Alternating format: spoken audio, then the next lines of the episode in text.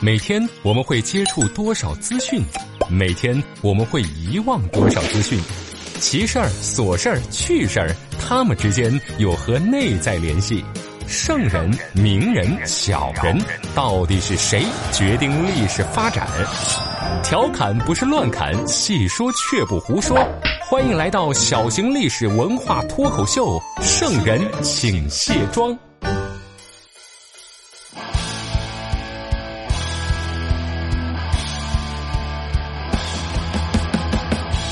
各位好，您现在收听到的是《圣人请卸妆》，我是刘佳。眼瞅着呢，临近春节了，一年到头也做了不少期节目。看了看网上的节目收听数据啊，这俊男美女重口味的点击量居高不下。其中排名第一的是讲上官婉儿那一期，光是在网易云音乐一个平台播放量就有三十一万。哈，这很有可能呢，跟我的标题起的有非常大的关系。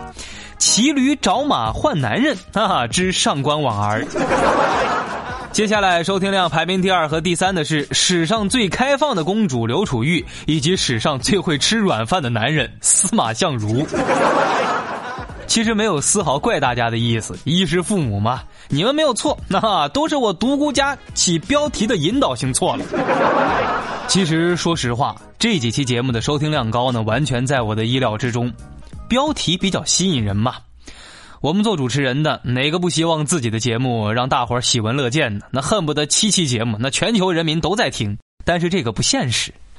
今天呢，我想讲一期不那么吸引人眼球的话题——广播的故事。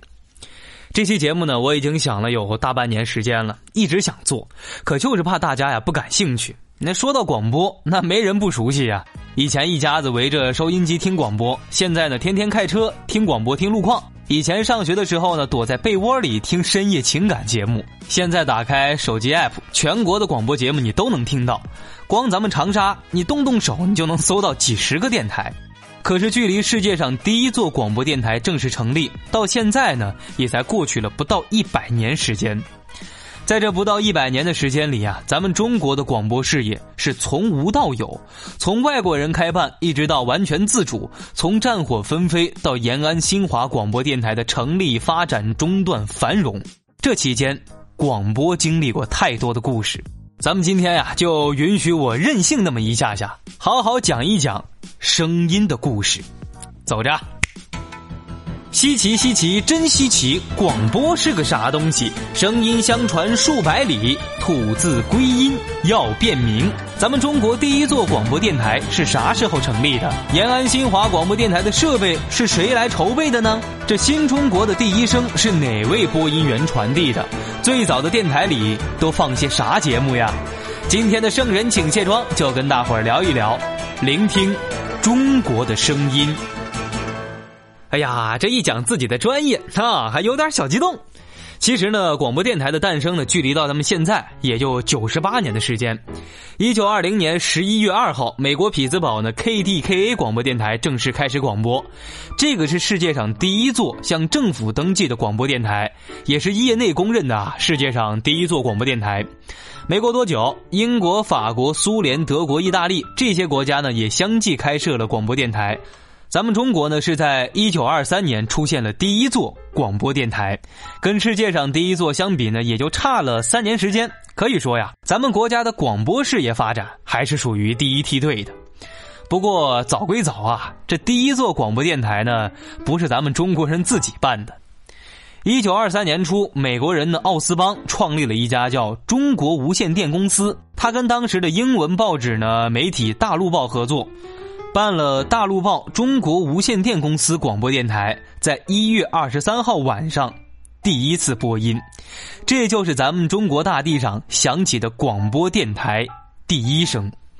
当时的台呼呢叫做 XRO，发射功率啊，你跟现在相比呢小的可怜，只有五十瓦，哈哈，跟咱们家灯泡功率一个级别的。那第一次播音都讲了些啥呢？一个小时的播出时间里呢，主要还是以音乐为主，也有一些新闻呐、市场呀和汇率消息。因为这家电台呢是和大陆报合作的，也会有一些报纸上面的消息播出。但是由于这家电台啊，它没有经过政府批准，二三年的四月份就被取消了。到了五月底的时候呢，美商新福洋行在上海办了一家广播电台，但是后来因为没钱，这家电台呢也给黄了。转年到了一九二四年的五月份，美商开洛公司在上海的法租界呢办起了一家广播电台，呼号叫 KRC，发射功率呢比之前增加了一倍，达到了一百瓦。这座电台呢选择的是跟申报合作，直接就在报馆内部搭了一个直播间，你这样能够最快的把新闻传播出去嘛。这次开洛公司的广播电台节目就丰富多了，有什么汇率啊、钱庄兑现的价格呀、新闻、音乐、名人演讲等等等等。这座电台也是早期外商在咱们上海开办电台当中时间最长、影响力比较大的一家，坚持了五年时间，一直到一九二九年的十月份正式停止了。这说完了外国人办的电台，咱们再来看看中国人自己办的。咱们中国第一家政府自办的电台呢，不是什么中央啊国字打头的，是一九二六年十月一号开始播音的哈尔滨广播电台。当时呢，每天只播音两个小时，内容有新闻呐、音乐呀、演讲呀、物价报告呀等等等等。在当时那个时代啊，好像比较流行名人演讲。半年之后呢，天津广播无线电台开始播音，然后北京、沈阳这些地方的广播电台也就迅速跟上了。与此同时，在北京、上海也出现了几家中国人自办的民营广播电台，其中最早的一家呢叫做上海新兴公司广播电台，是一九二七年三月十八号创办的。从一九二零年美国的第一家广播电台成立到一九二七年的短短七年时间，你看，咱们国家好像涌现出了不少广播电台，但是那会儿呀，毕竟是初期，设备简陋，规模比较小。收听范围呢，也只能在广播电台附近。你家住的稍微远点啊，压根听不到。距离远呀，其实还不是最重要的问题，主要是收音机 太贵了。听广播的人群呢，大多数都是政府官员呐、有钱的商人以及外国人等等。当时咱们全国的收音机呢不多，也只有一万台左右。这一九二七年呢，对于中国的近代史来说是非常重要的一年。这一年九月九号，毛泽东、卢德铭等人的领导的秋收起义，和十二月十一号中国共产党领导的广州起义，对中国的政局发展带来了巨大的影响，也对后来咱们国家的广播事业发展带来了新的契机。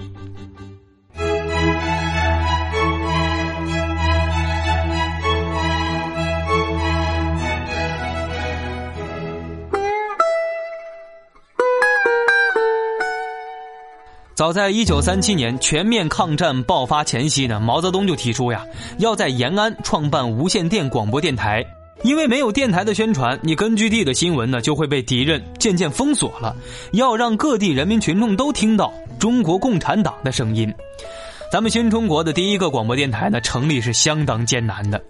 一九四零年三月份，周恩来呢从莫斯科治病回到延安。临回国之前，从苏联那儿呢带回来一部广播电台的发射机，紧跟着周恩来就立马组办了广播委员会，他自己呢担任主任。之后呢，周恩来要去重庆工作，朱德接班来主持广播电台的筹备工作。就这样，从其他部门呢来来回回抽调了三十多个人，来主要负责电台的施工跟安装。人员是有了，可是设备器材实在是太缺乏了。当时的延安呢，无线电器材太少，没有发电的动力，他们就想一个什么办法呢？把一个旧的汽车头改造成发动机，用它来带动发电。可是没汽油怎么办呢？就自己手动烧木炭，用木炭产生的煤气，然后再用煤气代替汽油做燃料。没有发射的铁塔，就直接用几个大杆子连起来，竖在山顶上，用来代替铁塔。为了防止呢广播电台被破坏。当时的电台被放在了延安西北十九公里外的一个偏僻小山村里，叫王皮湾村，播音间就在一个窑洞里边。这个地方呢，我之前去过。呃，窑洞里边呢面积不大，设备你跟现在相比的话，那简直太简陋了。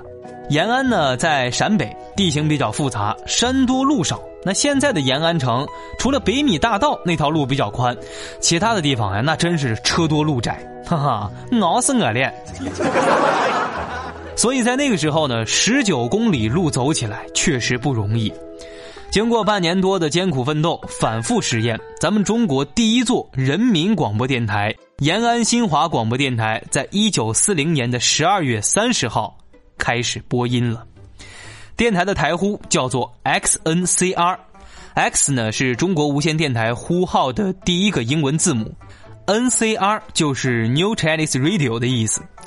当时呢，在延安上空飘荡的第一声，我想啊，应该是这样的：延安新华广播电台 XNCR 现在开始播音。我这个学的不怎么像，大家多担待。其实呢，我也学不出来，因为咱们中国人民广播的第一位播音员叫徐瑞章，播名呢叫麦峰，哈哈，人家是一位女前辈。当时的播音时间呢是每天上午、下午呀各一次，每次一个小时左右。后来呢，渐渐增加到了每天两到三次，时间从三小时到四小时不等。播送的内容呢，主要是中共中央的重要文件，还有《解放日报》呀这些报刊的重要社论、各种文章，还有国内外的新闻事实呀、名人演讲呀、革命故事呀、日语啊等等等等。当时延安的新华广播电台是新华社的一个部分，这广播稿子呢都是在清凉山的新华社广播科提供的。做到文字跟声音配合传播，可能经常听广播的朋友呢，也能注意到这个台里边的女主播呀，她一般要比男主播多一些，哈哈，啊，这也是我选择这一行的原因。在咱们人民广播事业刚刚起步的时候，四位播音员都是女同志：徐瑞章、姚文、萧炎、孙倩。后来呢，徐瑞章和姚文呢被调走之后，一直都是由萧炎同志呢担任播音工作，两年时间，一直到了一九四五年的春天，延安新华广播电台中断播音，他才离开了岗位。这当时的广播条件呢，确实比较艰苦。说起来叫播音室，也就是个十几平米的窑洞，洞里边的墙上呢钉着粗毛毯子，那用来隔音。播音桌子上面呢，也不像我现在的工作环境，面对四五个电脑、六七个话筒，有些台啊，甚至还有摄像机灯光。那会儿的播音台子上，只有一支话筒、一本字典。除此之外呢，播音室里边还有一个旧式的手摇唱机和二十几张唱片之前我们说过一句啊，播音室在王皮湾，写稿子的新华社在清凉山，这两个地方呢要跨过沿河，水涨的时候，那沿河水上来了。送稿件的通讯员呀，就用油布包好稿件，顶在头上，小心的过河。一直到一九四三年春天，因为广播发射机发生了重大故障，延安新华广播电台被迫中断播音了。粉底眼霜、高光隔离、腮红、睫毛、乳液、精华，女人有了这些会更加美丽，历史有了这些只会更加迷离。卸妆看历史，观点更清晰。这就是咱们的圣人请卸妆。欢迎回来，这里是圣人请卸妆，独孤家向您请安了。延安新华广播电台呢，从一九四三年的春天到一九四五年八月份停播了两年多。抗日战争胜利之后呢，经过紧张的工作呀，延安台呢在八月三十号才恢复播音了。就在延安新华广播电台恢复播音的前后呢。张家口电台和哈尔滨等人民广播电台呢，也都相继成立了。可就在广播事业准备再次发展的时候，迎来了政局的突变。一九四六年六月二十六号，国民党以三十万军队围攻中原解放区，向解放区发动了全面进攻，全国解放战争由此是正式开始。一九四六年的十一月，周恩来呢同志召开会议。研究和安排了新华社和延安广播电台在战争中的转移事宜，以确保呢广播不中断。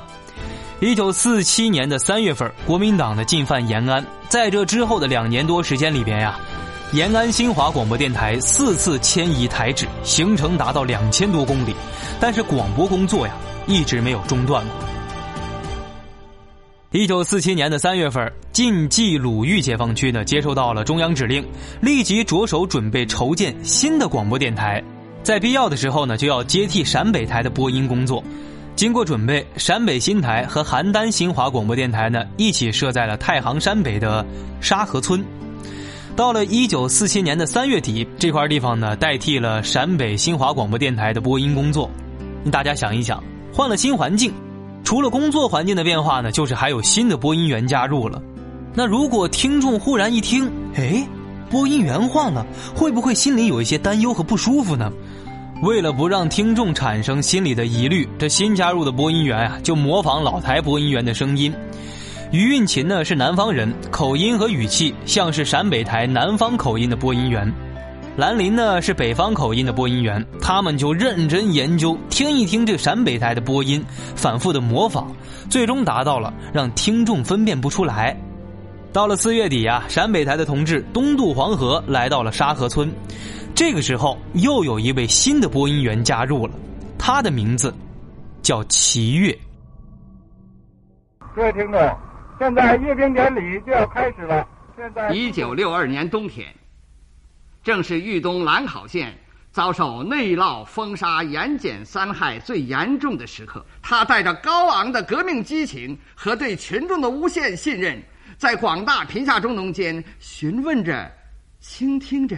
观察着，他听到许多贫下中农要求翻身、要求革命的呼声，看到许多对自力更生、奋发图强、对三害斗争的革命精神。刚才我们听到的声音就是齐越老师的播音作品。除了县委书记的好榜样焦裕禄之外，谁是最可爱的人，也是齐越先生播音的。只可惜呢，由于当时的条件技术有限，没能把当时的声音保存下来。后来我们听到的那段录音呢，是齐越先生重新录制的作品。如果说这两篇稿子呀您都不熟悉，没关系，齐越还主持过一场大活动。一九四九年十月一号，就是由齐越先生和丁一兰女士一起向全世界现场直播了开国大典。说来也巧，我跟齐越先生呢还是大学校友。他是一九四六年毕业于西北大学俄语系，那我是前几年毕业于西北大学播音系。要是强行扯一下关系，哎，那他是我老学长。一九四八年三月下旬，党中央和毛泽东同志呢离开了陕北，东渡黄河。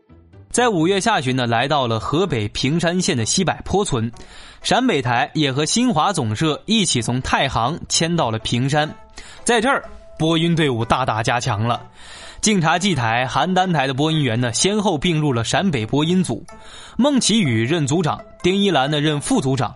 播音员呢有齐越、钱佳梅、李慧一、百丽、邱元、杨杰、百培斯、致世民这些同志。在张湖庄，播音室呢就设在东北方向的一座小院子里边。那为了隔音，播音室没有窗户，白天也得点着灯。就在这间不引人注意的小房子里，播音员呀播出了一篇又一篇非常重要的稿件。随着解放战争的胜利，中国人民广播事业在不断的发展。根据资料显示呢，一九四七年九月份统计，各个解放区已经有广播电台十座了。一九四五年八月二十五号，张家口市解放之后，建立了张家口新华广播电台。一九四六年九月二十三号，东北新华广播电台开始播音。一九四九年一月三十一号，北平和平解放，齐越等人呢接管了西长安街的国民党电台。当天晚上八点，电台还正在播音呢，齐越直接就走进播音间，把徐迈进同志写的稿子交给对方呀，让他播出去。通稿是这样写的。各位听众，从今天起，北平宣告解放。本台奉中国人民解放军北平军事管制委员会命令，立刻停止播音，等待接管。从后天二月二号上午起，北平新华广播电台将使用本台原来的波段播音，请注意收听。一九四九年十月一号，丁一兰和齐越登上天安门城楼，现场广播了开国大典的盛况。其中有一段呢，两位主持人是这样说的：“国旗已经升到旗杆的顶尖，开始在人民首都的晴空迎风招展。它象征着中国的历史已经走入一个新的时代。我们的国旗五星红旗将永远飘扬在人民祖国的。”大地上。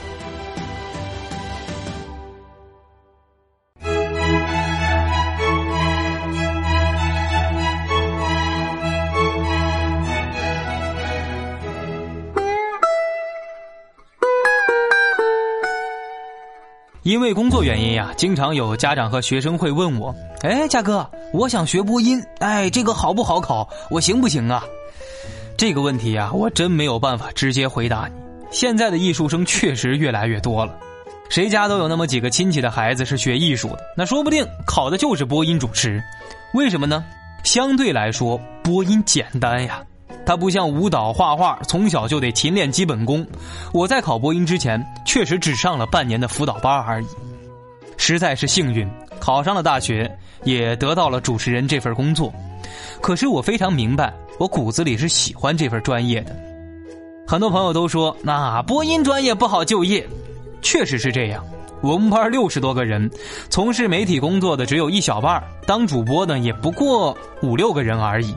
但是我想说的是，那现在很多专业找工作，它都不对口啊。没有人规定学什么就得干什么，问题在于你是怎么想的。如果把走艺术考播音当做一条上大学的捷径，那我可以准确的告诉你，难。你在学习过程当中没有一点热爱，你怎么可能用心努力呢？又怎么可能会得到好的结果呢？至少就我看来啊，我身边从事这行的小伙伴。都是爱播音的，爱的不仅仅是台前的风光，更是那一份无数个夜晚的熬夜和坚持。再给各位准备报名学播音的高中朋友们说上一句：冷静想一想，你自己为什么要学这个？不爱就趁早拉倒，爱了再去学它。考上之后，你才有那些选择的机会啊。为了这期节目呢，能让更多的小伙伴听到，咱们在新浪微博上呀玩一个抽奖活动啊！关注我的新浪微博“一枚电台家”，转发本期节目呢可以参与抽奖。第一次玩呀，没啥套路，哈哈，咱们直接送钱。来吧，朋友，关注我的新浪微博“一枚电台家”，我这个粉丝不多，哈哈，中奖率极高啊！